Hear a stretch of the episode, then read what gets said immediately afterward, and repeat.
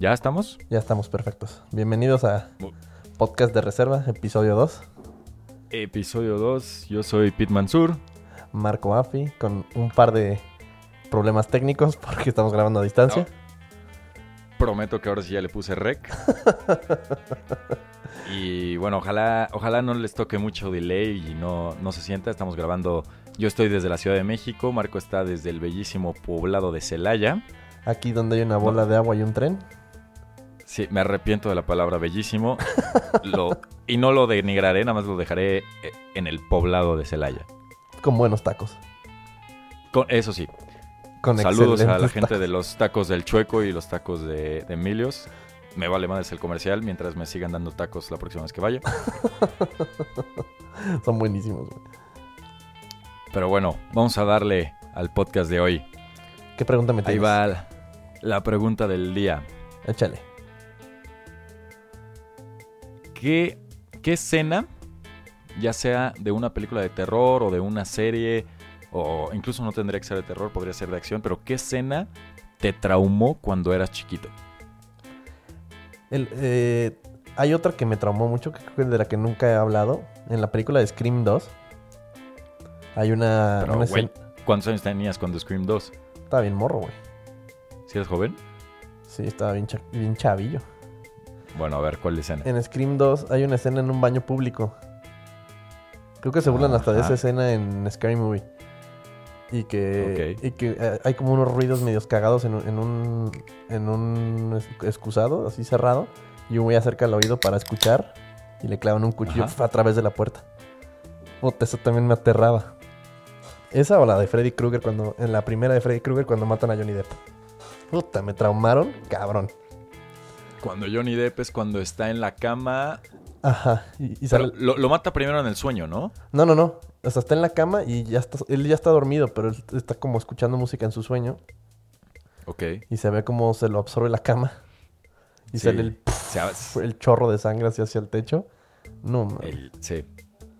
¿A ti cuál Sí, te traumó? hay, hay pocas escenas tan sangrientas como esa. Pues precisamente la, la- pregunta se me ocurrió porque a mí la escena que más me traumó de chico es una escena de, de It, de la serie de 1990. Y yo no era de ver películas de terror, pero pues la estaban pasando en la tele. Eh, vi justo un pedazo que me traumó de por vida de chiquito. Y es, eh, ya que se muere Georgie, eh, llega el, el Bill y está viendo un álbum de fotos de pues de su familia, de su hermano, ¿no? Y entonces en una de esas fotos sale la foto de Georgie, o no me acuerdo, creo que el, el- el álbum se empieza a correr todo por completo y llega hasta la foto de Georgie y en eso él avienta el álbum al piso porque se le empieza a mover solo y de la foto empieza a salir sangre, o sea, como entre la foto y la hoja del álbum empieza a sangrar. Y me acuerdo que justo en ese momento le cambié de canal, o sea, me impactó de tal manera que ya no pude seguir viendo. Obviamente tenía yo, no sé, seguramente 6 o 7 años. Y desde entonces, varias veces tuve la pesadilla de que una foto mía empezaba a sangrar. Está un poco inofensivo, ¿no? O sea, que tu foto sangre ya. O sea, ahora que volví a ver It, dije, no mala calidad, la malísima calidad de esa escena, pero pues tenía seis años y me traumó. Y como ya no quiero seguir hablando de mis traumas de la infancia, vamos a poner el intro, por favor. Venga, ponte el intro, pues.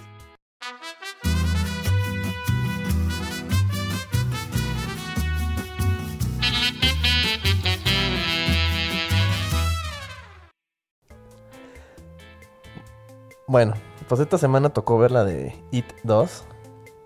Fue el estreno de la Correcto. semana. Les dijimos desde la pasada, espero hayan hecho su tarea y la hayan ido a ver. ¿Qué te pareció a ti? Ah, mm, me gustó bastante, la verdad. O sea, creo que el- la elección del cast fue el mejor acierto de la película. Ah, la- ¿Cómo caracterizaron de los morros a los adultos? ¿Cómo fluía muy bien? ¿Cómo encajaron cada uno en sus papeles? Eso sí estuvo muy cabrón. Sí, sí, o sea, eh, y pues sí fue trabajo de los adultos el adoptar, digo, obviamente hay un personaje escrito, pero sí el adoptar el, la personalidad que, y el estilo que ya le habían puesto los personajes, eh, los actores, los niños actores, ¿no? En la primera, en la primera parte de la película. Sí, eso estuvo muy bien. Y en general, la, o sea, ¿te gustó la película? ¿O saliste En general, X? sí. ¿O, o la odiaste? Sí, no, no, sí me gustó bastante. Me gustó cómo se va desarrollando. Eh, me gustó la narrativa de la película, la fotografía, eh, la edición. La edición me gustó bastante, sobre todo en estas partes donde van de, de la parte de su juventud a cuando son grandes y cómo en, o sea, hacen un paneo o están haciendo algún movimiento de cámara y en eso ya pasan del cuando eran chicos a cuando son grandes. Entonces, ese tipo de cosas me gustaron, me gustaron mucho. Eh, creo que lo único que no me gustó, y no, no me voy a meter a spoilers ni nada, nada más que el final, justo como acaba, no me encantó. Aunque es mil veces mejor que el de la serie de 1990 que ya también comentaremos. Sí, no. El- a mí en general se me hizo bastante decente. Creo que está muy larga. Es demasiado, casi tres horas. Y hay mucho que podría ser como... Es como relleno, a mi parecer. Pues- Mi- mis secuencias favoritas, y esto va a sonar muy extraño, güey, pero es cada vez que el Pennywise, el payaso, mata a un niño. Sí, Esas son las Sí, o sea- mejores secuencias de la, de la película. Porque sí, es, están muy, muy creepy. sí, sobre todo creo que la de la niña Ajá. Hay una en, unas gradas del estadio que está. O sea, luego, luego después de ver la película vi el tráiler. Y qué bueno Ajá. que no, que no vi el tráiler antes de ver la película. Porque en el- tráiler que- te, te spoilean cuando la morra, va- la niña va presionando a la luciérnaga y así. Entonces, yo por eso prefiero para las películas de terror o de comedia nunca ver los trailers. Pues sí, te spoilean esa y también spoilean la parte cuando entra el niño chiquito a la casa de los espejos. Ajá, las dos secuencias más perras de la película yo no sabía que iban a suceder. Entonces me agarraron por sorpresa. Sí. No, y la que a mí también me encantó fue la secuencia donde llega Beverly a la casa donde creció. Toda esa secuencia con la viejita. Y fue el primer tráiler, ¿no? Fue como lo primero que sacaron de publicidad. Exactamente, o sea, Sí, güey. es como, güey, las tres mejores partes de la película las arruinaste en los trailers. Entonces, mi recomendación para las películas de terror que quieran ver, o para las de comedia, es no, nunca ver los trailers, porque siempre sacan o los mejores sustos, unas tomas, las tomas más creepy, o lo- los, los chistes, así de putazo. Pasó con la película de Los Simpsons, me acuerdo. Todos los chistes estaban en el trailer. Sí. Sí, la verdad es que sí, hay que seguir la recomendación de ya no. O sea, güey, sí que también.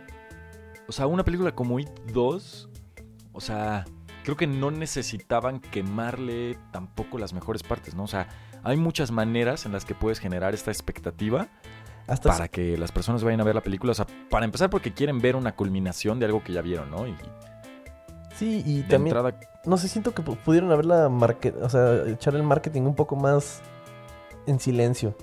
Pósters del payaso y dos globos, nada más. Un trailer muy, muy, muy, muy sumiso de tantito del payaso haciendo algo. O sea, esas mini imágenes que no te den contexto, pero esto te, te arruinaban secuencias enteras. Sí, digo, aún así quedan secuencias bastante, o sea, bastante decentes. Pero las estelares La... están. Sí. O sea, por ejemplo, la no sin llegar a muchos spoilers, pero las dos partes o más bien los dos sustos, por decirlo de cierta manera, cuando recién entran a la casa nuevamente, eh, creo que valen valen la pena. Sí, bastante.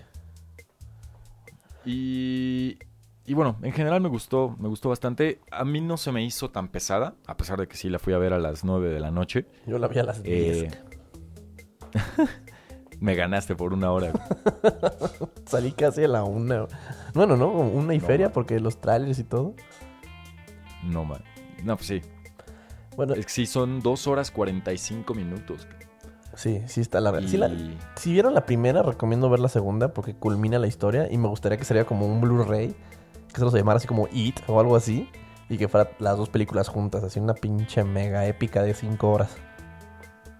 No, y creo que todavía hasta más. No, no sé si a lo mejor voy a inventar o si lo leí o lo soñé. Pero Pu- puras, puras fuentes confiables aquí en podcast de reserva, no se preocupe. Exactamente. Eh, no, pero sí, sí, sí escuché que hay como una pequeña versión, o sea, una versión del director un poco más larga que sí van a poner en, en la parte, en el Blu-ray. Entonces sí vamos a tener más de 5 horas de material para, para ver It. Que la verdad es que ahora que para, para poder grabar este podcast volví a ver la, la primera parte y sí, cuando la fui a ver al cine, la, la primera parte de esta película de Andy Muschietti, sí iba yo con la expectativa de espantarme por el trauma que tuve de niño cuando vi la película original de. Creo que todos, ¿no? Todos íbamos como, como con el, el remanente del trauma de una película que ni siquiera vimos. Era una miniserie, vimos partes, sabíamos que era un payaso y que salía de las coladeras y ya. Exacto. Y todos teníamos como esa, esa espina como de, güey, pues tengo que enfrentarlo otra vez o no sé. Y todos fuimos con esa mentalidad de verla. Y, y- y bueno, por lo menos yo sí creí que me iba a espantar mucho. La verdad es que no me espan- o sea, no tuve un jumpscare más allá. Creo que de la parte 1, la escena más impresionante es cuando están viendo las diapositivas en el garage de Bill. Sí, eso, Y es ahí en el cine, por el sonido, que empieza a, Sí. salir de la pantalla de este cabrón. No, hombre, eso sí estaba cabrón. Eso sí se pone bueno. aparte, exacto. Y crees que ya se fue, o sea, crees que ya no lo vas a ver y ahí es cuando te sale y, y es, creo, el- la mejor secuencia de, de susto de, de esa primera parte. Eh, y en esta segunda parte crea muy buena tensión Andy Muschietti, pero no hubo algo así que yo dijera, este fue el jumpscare, este fue lo que sí me hizo saltar del asiento. Hubo un par, pero no, no, me no me acuerdo muy bien. ¿Sabes lo que me pasó con esta película? Me gusta a mí el terror un poco más, más íntimo, más, más reservado. Esta madre para mí fue como los Avengers del terror. Chingo de efectos visuales, chingo de todo, así como que muy atascado todo. No sé, como que sentí que fue una megaproducción y eso le quita, le, quita como el romanticismo. No sé si me, no sé qué mamada traigo yo. Y por eso no me, no me acabó fascinando. Creo que si hubiera sido un poco más reservada en los visuales, un poco más dejar las cosas a la imaginación, habría estado más cabrón. Pues, pues sí, creo que en esa parte tienes razón. Eh, eh, de los efectos visuales sí hay una parte donde no me gustó nada, que es al principio cuando están en el restaurante de comida china y se empiezan a mover las galletas de la fortuna. Esas galletas en, justo en ese momento se ven hiper falsas, o sea, ahí sí puedes ver el CGI por completo.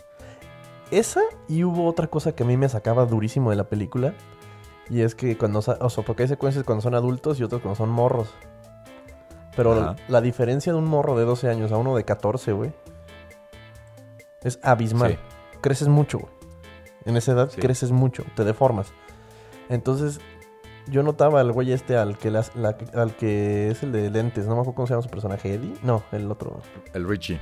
Ajá, el Richie.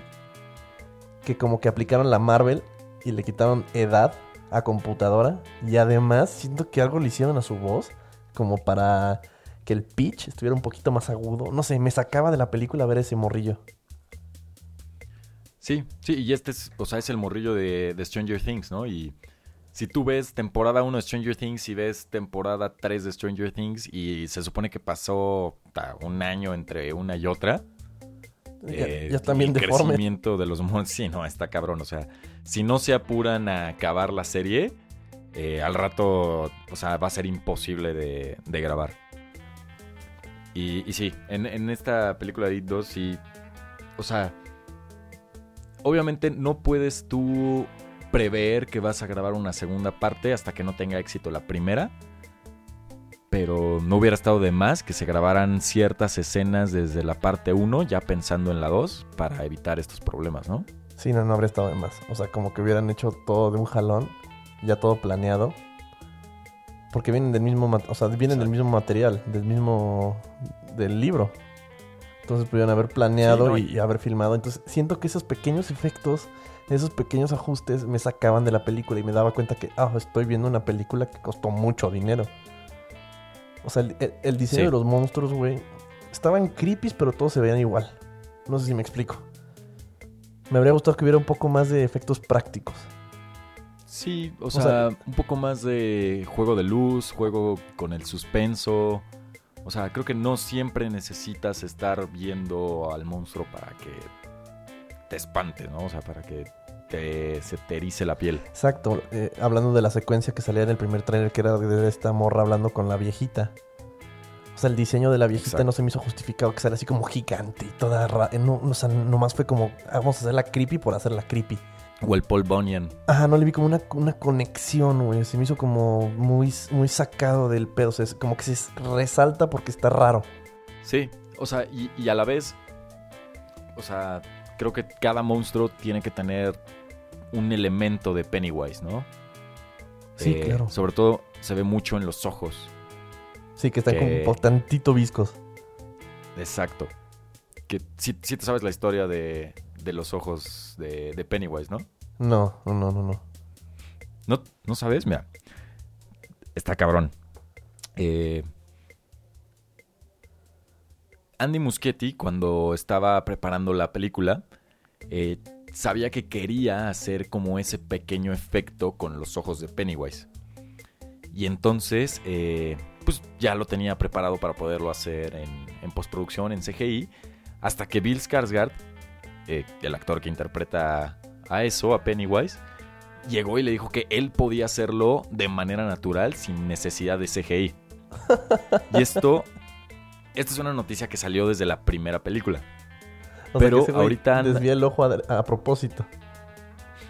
Sí, desvía el ojo a propósito. O sea, tiene la habilidad de poder desviar el ojo. Y ahí te va lo más cabrón. Eh, Bill Hader, el actor que interpreta a Richie, el de lentes, eh, está en... O sea, cuenta la historia que está en el set de Date 2 y que se le acerca a Bill Skarsgård cuando ya está caracterizado de, de Pennywise y le pregunta, oye, ¿cómo? O sea, está cabrón lo, de, lo del ojo, es algo como muy icónico de tu Pennywise y me encanta eh, cómo sucede. Y le dijo, pues obviamente CGI, ¿no? Y en eso agarra Bill Skarsgård y le dice, no, ni madres. Y se supone que están en las fotos literal cuando él hace que el ojo se le vaya del lado y Bill Hader lo está viendo de frente y están las dos fotos de su reacción antes y después de que Bill Skarsgård lo haga y neta es priceless. Pues este güey que caracteriza a Pennywise, la verdad, se rifa. No, está cabrón, o sea, dicen que la vibra que traía ese güey en el set era, o sea, metido totalmente en su papel, ¿no? O sea, al 100%. Está bien, está bien. Porque todas las escenas en las que el Pennywise habla y convence a los niños o está diciendo cosas, están chingonas. Pero siento que era. Hay que hacer cosas en medio para llegar a esta escena del payaso. Y a mí me gustaban las escenas en las que hablaban, en las que se desa- desarrollaban los personajes. Y no quería tanto payaso y tanto. No sé, güey. Me gustan más reservadas. No, no es una mala película, pero siento que es eso, que, que está muy saturada. Mira, creo que en, en la 1 sale más él como payaso y, y son momentos muy buenos. O sea, cuando sale, eh, cuando espanta a Eddie, el niño que es hipocondriaco, no, sí, hipocondriaco en la, en la parte 1 que sale con los globos. O sea, cuando es Pennywise, creo que sí, como dices, genera mucho, eh, mucho más eh, terror, eh, te genera más adrenalina que cuando está dentro de la piel de algún otro monstruo, ¿no? O sea, porque finalmente él es todos los miedos de las personas, ¿no? Ya sea el leproso, ya sea el- la viejita, ya sea el Paul Bunyan, el, el leñador que, que, que persigue a Richie. Entonces, creo que sí, como dices, vale más la pena verlo a él de, de payaso que, que cualquiera de los otros monstruos. Ah, que, que de, de- de más espectáculo. Y, Exacto. Pero sí, es una buena película, sí recomiendo vayan a verla. Está chida para llegar- sacar una morrita que, que apenas estás empezando a salir con ella, para que te abrace. Una excelente Sí. jugada, maestro. Viene ahí, crack, llévala. Pero Y si no, pues vayan a ver solos, vayan con un amigo. sí, sí vayan a verla. Para que no se queden fuera de la conversación, porque es lo que van a estar hablando en la oficina, en la escuela, en todos lados. Todo el mundo va a estar hablando de la película. Y, y finalmente, o sea, creo que It es una gran historia de Stephen King, que, o sea, es uno de los autores más prolíficos para el cine. Eh, tiene, hace rato me puse a buscar el dato. ¿Sabes cuántas películas tiene y cuántas series o miniseries? No, ¿cuántas? Son, bueno, yo conté 58 películas y 26 series o miniseries He- Hechas en propiedades de él. en propiedades de él. Obviamente algunas repetidas, ¿no? O sea, pues está It que se repite, Carrie creo que ya la han hecho tres veces, The Shining eh, dos veces, acaban de rebotear eh, Cementerio de Mascotas. Entonces, o sea, hay varias que ya llevan como doble o triple corrida, pero en total, o sea, son 58 películas. Este cuate está hinchado en dinero. Ah, sí, claro. Y sale en la película. Le, le vende una Y sale en la película. A James McAvoy. Sí, sí, me gustó mucho ese, ese cameo que le hacen. Además, hace rato estaba leyendo que de hecho yo no me di cuenta en la película, pero no sé si tú lo viste, que durante su escena él está fumando, él está fumando, él está tomando mate. Sí, mate argentina. Exactamente. Y fue porque Andy Muschietti, que es argentino, que es el director de la película, le pidió que estuviera tomando mate. Y de hecho, eh, la matera con la que está bebiendo es del equipo de Independiente. Ah, no mames. Sí. Ah, pues está chido. En- Entonces, pues se me hizo un, un muy buen gag, ¿no? Que el director pudiera meter algo así que la verdad no afecta en lo más mínimo a la película y que es un detalle que termina siendo un pequeño sello y un guiño del director.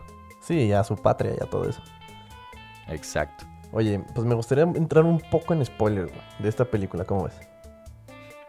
Eh, Bueno, va. Porque hay un par de cosas que no me gustaron.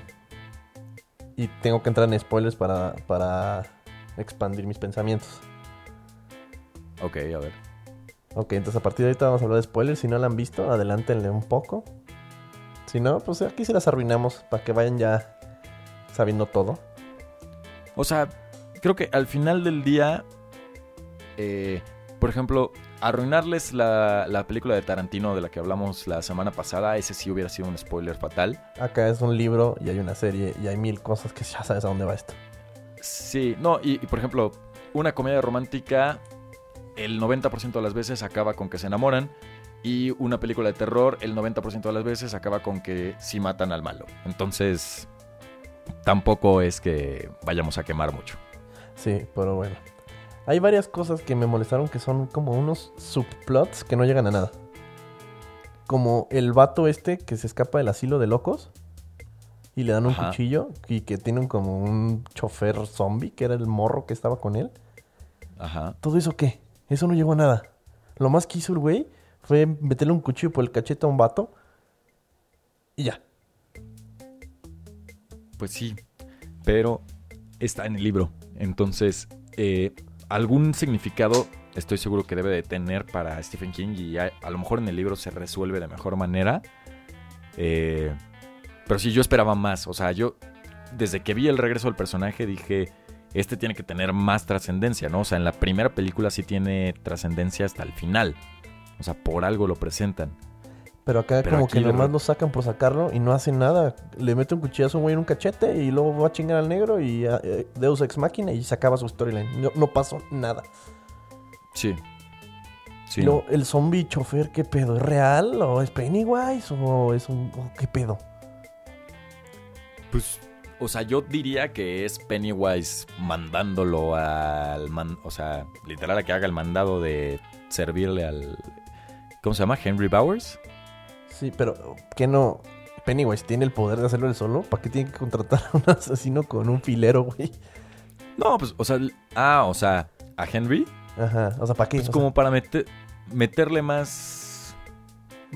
ma- hacer más más, larga la película. Ajá, hacer más larga la película y que haya un... Ah, mira, una escena en el asilo de locos y el globo. Pero no, no, siento que no. Otra, otro storyline que no llegó a nada es lo del personaje de Bill Hader, el del pinche Richie, Ajá. siendo gay. Pues No llegó a nada. Mm, Yo, yo ahí difiero. Yo ahí difiero. O sea, Porque finalmente la película eh, se trata de...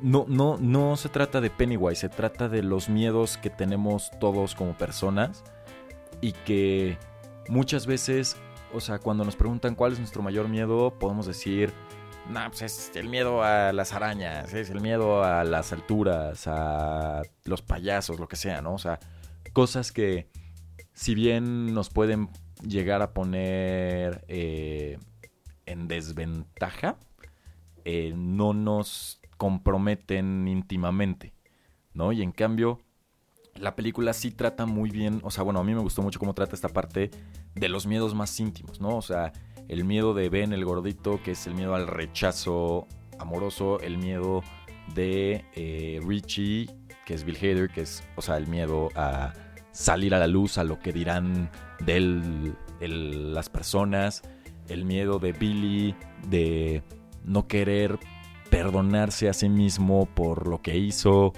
Eh, y bueno, no sé cómo le llamarías al miedo de Beverly a, su papá, pero, o sea, ese tipo de cuestiones, ajá, pero ese tipo de cuestiones de pedofilia son de los secretos mejor guardados de las personas, ¿no? Y es un tema que de hecho Stephen King toca en, en Gerald's Game, que, que sí la vi. Ah, sí. Y ahorita podemos comentarla un poco. Sí, al ratito ahorita la comentamos. Nomás. Otra cosa, o sea, sobre lo de el Richie. Que estaba enamorado de Eddie. Que el Pennywise lo mata. Ajá. ¿Eso qué? O sea, no sé. Siento que no, no, lo, no lo... o sea, está bien, pero no lo usaron bien. No llegó a nada, no pasó nada. Ok, ahí, ahí te doy la razón de que pudo haber concluido de mejor manera. O sea, por lo menos una despedida emotiva de parte de Richie a Eddie. Eh, pero a mí, o sea, a mí en general, el personaje de Richie Bill, y Bill Hader eh, interpretándolo, se me hizo eh, lo mejor de la película. Sí, ese güey trajo el trueno. Ese güey, creo que fue la mejor parte de la película en cuanto a actuación. Sí. ¿Sabes qué me impresionó cuando están en la mesa, en la, en la comida china? Güey, eso iba a decir. Y se avienta una imitación de Java de Hot, pero perfecta. jamás, jamás me había reído tanto en una película como en ese momento. O por lo menos que yo recuerde en una película de terror o en una película que no fuera como tal de comedia que en ese momento. Esta película, no mames la risa que me dio. Se me hizo que también le hicieron como. Quisiera ser un poco graciosita, como tipo Avengers, güey. Tipo Marvel. Cuando. Cuando el este güey le clava el cuchillo en el cachete a Eddie. Y Eddie le, se la regresa, pum, le clava uno y se va corriendo. Y luego, sin verle la boca, no se un eh, tu peinado no sé qué, cabrón. O sea, como... ¿Crees que eso estaba en el, plan inicial o fue postproducción? Pusieron ahí, le agregaron para, que, para quitar la atención, no, sé. O sea, se me hizo como que fuera de pues, lugar. O sea, viendo la película de It original, también tiene estos pequeños gags de. O sea, de comedia. Que la verdad es que en la original, o sea, sabes que están ahí para hacerte reír, pero no te hacen reír. Así como tampoco ya te espanta. Y tampoco es cuestión de que sea una película de 1990, simplemente es cuestión de que está muy mala. Está malísima, es, casi... Es, pesado verla porque es malísima. Fue un martirio verla, la verdad. Este, sí me arrepentí, pero... Tres horas y feria, ¿no? Porque es una miniserie. Es una miniserie, creo que sí, o sea, la miniserie dura cuatro horas, pero la versión que encontré, que la tuve que ver en Cinepolis Click, solo duraba tres horas exactas. Y qué bueno porque no hubiera aguantado un minuto más de ver esa película. Pero, pero a lo que voy es que la comedia está desde esa película original. Sí, pero siento que acá estuvo un poco, o sea, estuvo gracioso en varias partes, pero específicamente ahí siento que fue, como un desahogo, así como después de que lo vieron las audiencias y vieron que no dio mucho miedo a la escena, decidieron cambiarla a que fuera graciosa al final, no sé. Ese tipo de detallitos fueron los que la película me, fue sacando poco a poco. A, mí ese tipo de, detalles me gusta porque hace que, o sea, si tú tuvieras una línea de, de tu sentir y de tu, o sea, de tu adrenalina durante la película, el hecho de estas partes de risa te relaja tanto que cuando viene otra vez el nivel de tensión te vuelve a subir.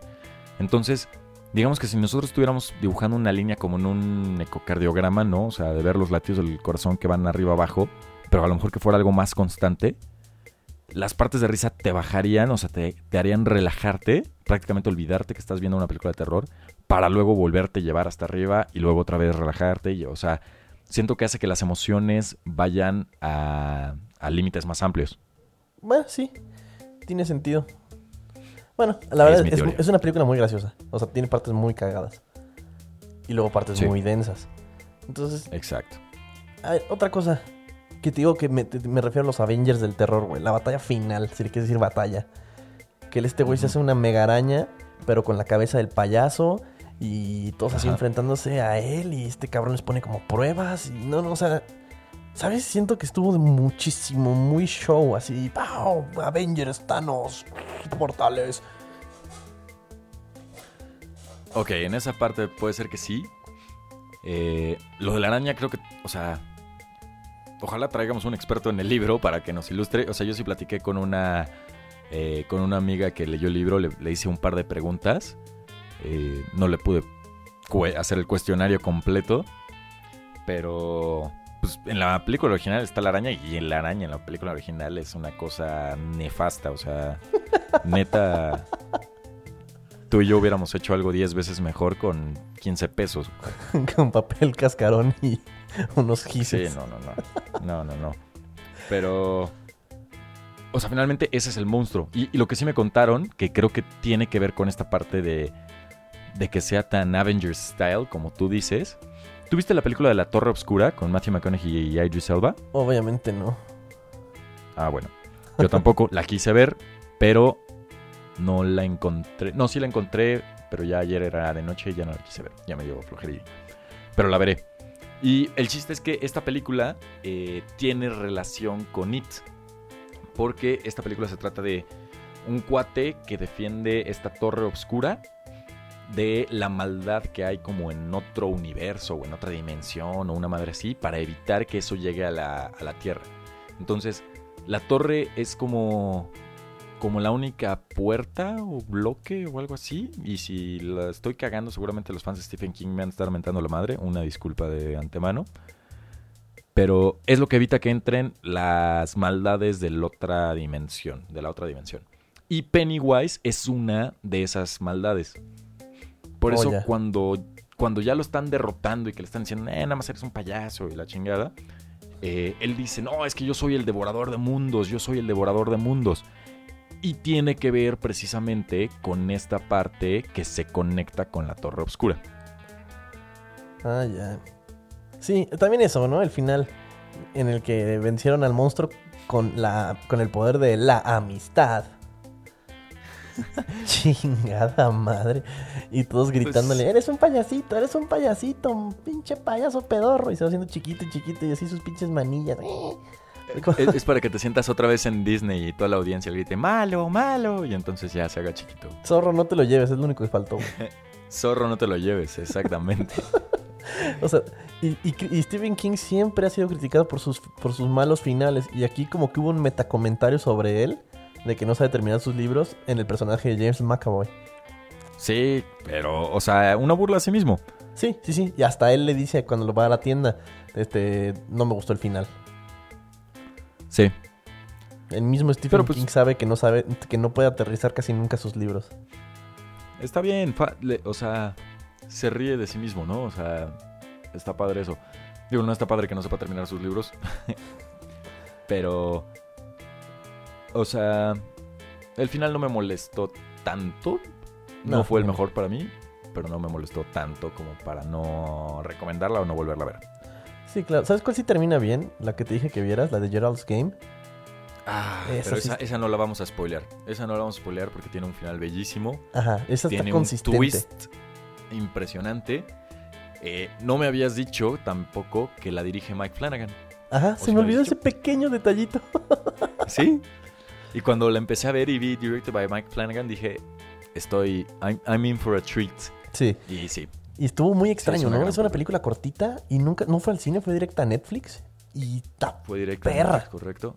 y está perra. Y, y me encantó que, ¿qué será? Un 60, 70% de la película, solo hay dos personajes. Ah, y, y casi todo eso en, en una habitación. casi todos en una habitación. Eh, el twist de los últimos 10 minutos está impresionante. Eh, toda esta relación que hace con, con, el eclipse y el personaje principal.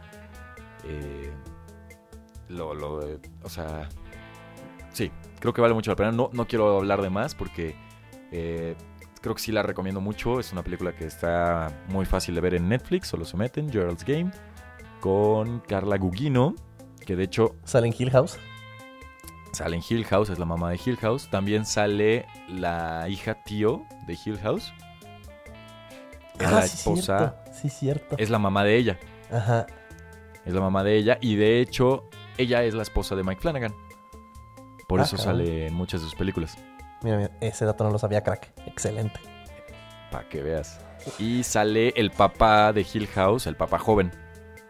Sí, y, y en la película Gerald's Game, el, el papel del esposo de la morra. Está cabrón. Está muy cabrón. Muy denso.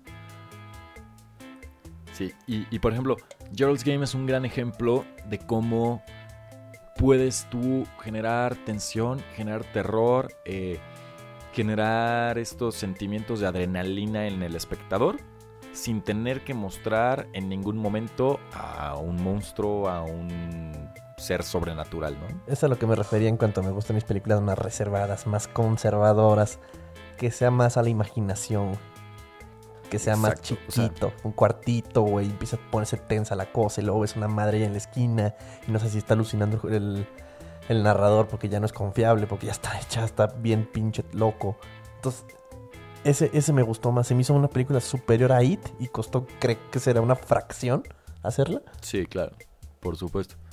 Y, también es, mucho por el director. El director es un genio. sí. Y la verdad es que nuestra, o sea, cuando tú entregas el 90% de la atención en una escena y dejas que la imaginación del espectador arme el otro 10%, puta, nuestra mente puede ser mucho más macabra que cualquier cosa que nos pongan en pantalla. Ajá, y un claro ejemplo de eso es la masacre en Texas, la original. En la no sé si la has visto. Sí, creo que la pusimos alguna vez en nuestro club de cine de, en la universidad, pero recuérdame por qué. No se las pusimos, güey. No la conseguimos. Entonces, pusimos la de Last House on the Left. Pero. Entonces, narrame un poco. Tienes que verla.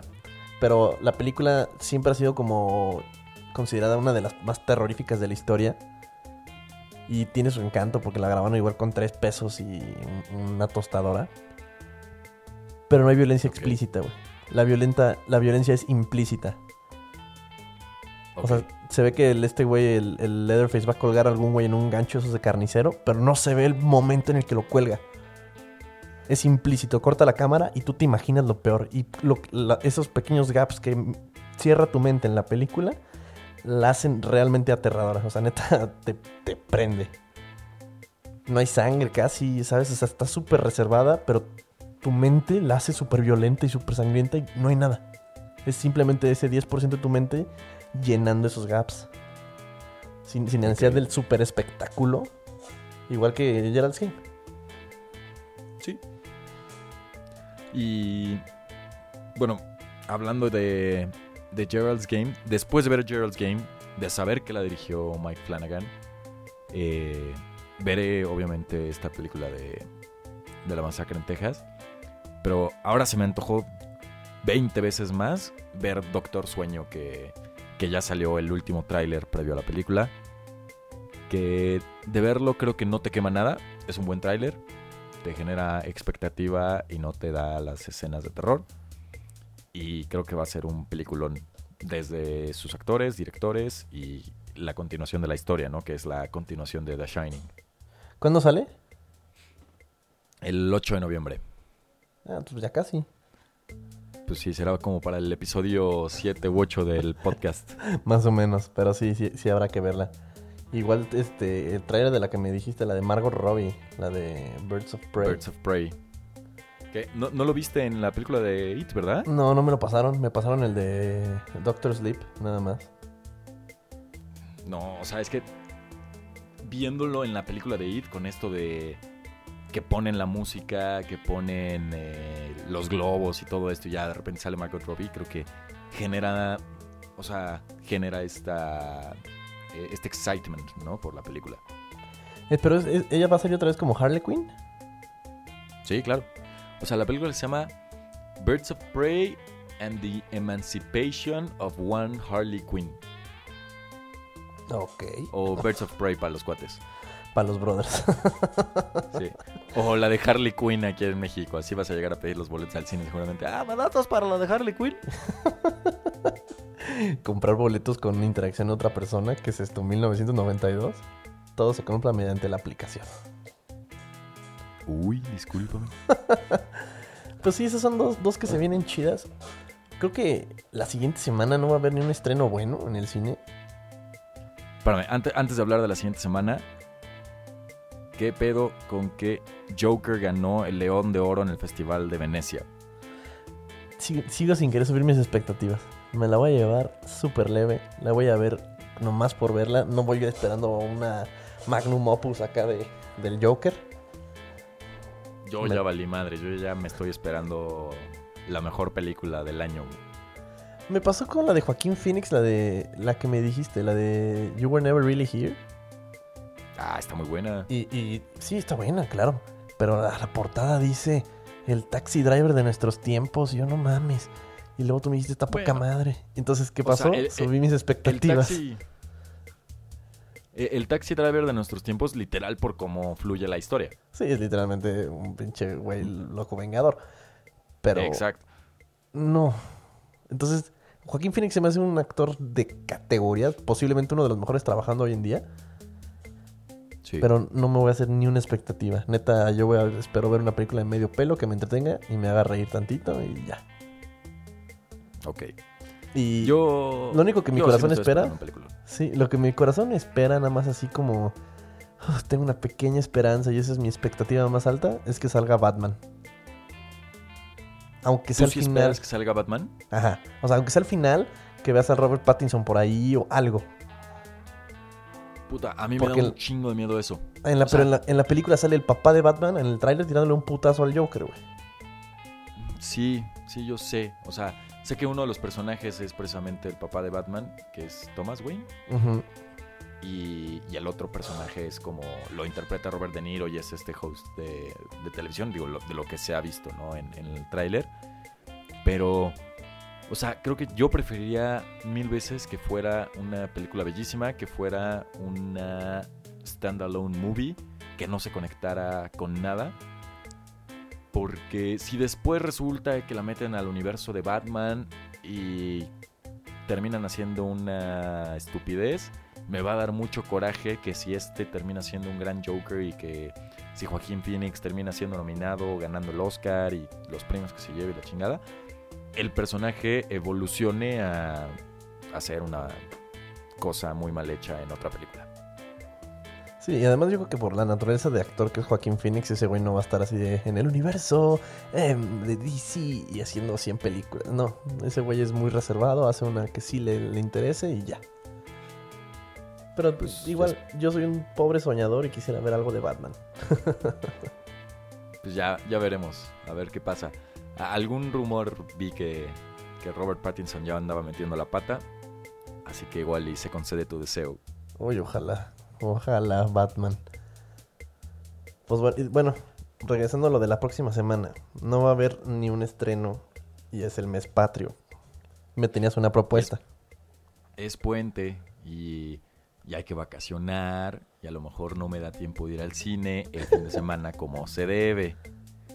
Entonces, es el mes patrio, hay que ver cine mexicano, que sabemos que no siempre nos entregan las mejores cosas, como Mentada de padre. esta que está ahorita. No, deja tú esa. Güey, el, el reboot que acaban de hacer de la que era con Adam Sandler, la original, eh, como si fuera la primera vez. ¿Estás haciendo una mexicana de eso? Sí, ¿no sabías? Con el hijo de Eugenio Derbez, con Badir Derbez. Ay, Dios me libre, no pueden hacer otra cosa que refiritos y comedia grotesca. Exactamente. Pero hay buenos autores, hay buenos directores mexicanos, hay buenas películas mexicanas. Eh, ahora que es la Semana del Cine Mexicano, si no han visto, se va a volver a poner en salas Las Niñas Bien. Muy buena película. Sí. Eh, ¿Sí la viste? Niñas bien, sí. Sí, sí. La neta, la, la comentamos con más calma a lo mejor el próximo podcast. Pero de lo, de, o sea, prueba de que en el cine mexicano se pueden hacer cosas muy buenas, ¿no? Cosas increíbles. Y que no nos tienen que estar dando puras mentadas de padre ni, ni como si fuera la primera vez o puta, esta que me cagó, la de no, no he visto la original con Julia Roberts, pero la de la boda de mi mejor amigo, la boda de mi mejor amigo. No, no la vi. No, no. Güey, yo no sé si la original también terminas odiando a Julia Roberts, pero yo aquí terminé odiando a Ana Serradilla como protagonista, o sea, neta se supone Nefasto, que va ajá, quiere ir a robarse al novio, pero ta, yo como audiencia decía, ojalá que a esta vieja le salga todo mal porque su personaje me cae de la chingada, o sea, está muy muy mal hecha y eso que se supone que es un reboot casi casi cuadro por cuadro, ¿no? Es un metástasis. Pero a ver, vamos allá ir al grano. ¿Cuáles vamos a ver la próxima semana para comentarlas y para que nuestros followers, que esperemos que vayan increciendo, puedan verlas también y, y compartir el momento con nosotros? El chiste es que sean accesibles. Entonces, en Amazon Prime está una de Guillermo del Toro que se llama Cronos. Su ópera prima, Ajá, la primera que hizo ese güey. Entonces vamos a ver esa. correcto. Mismo Amazon Prime está Amores Perros, para que veamos la ópera prima de, de Alejandro González Iñárritu.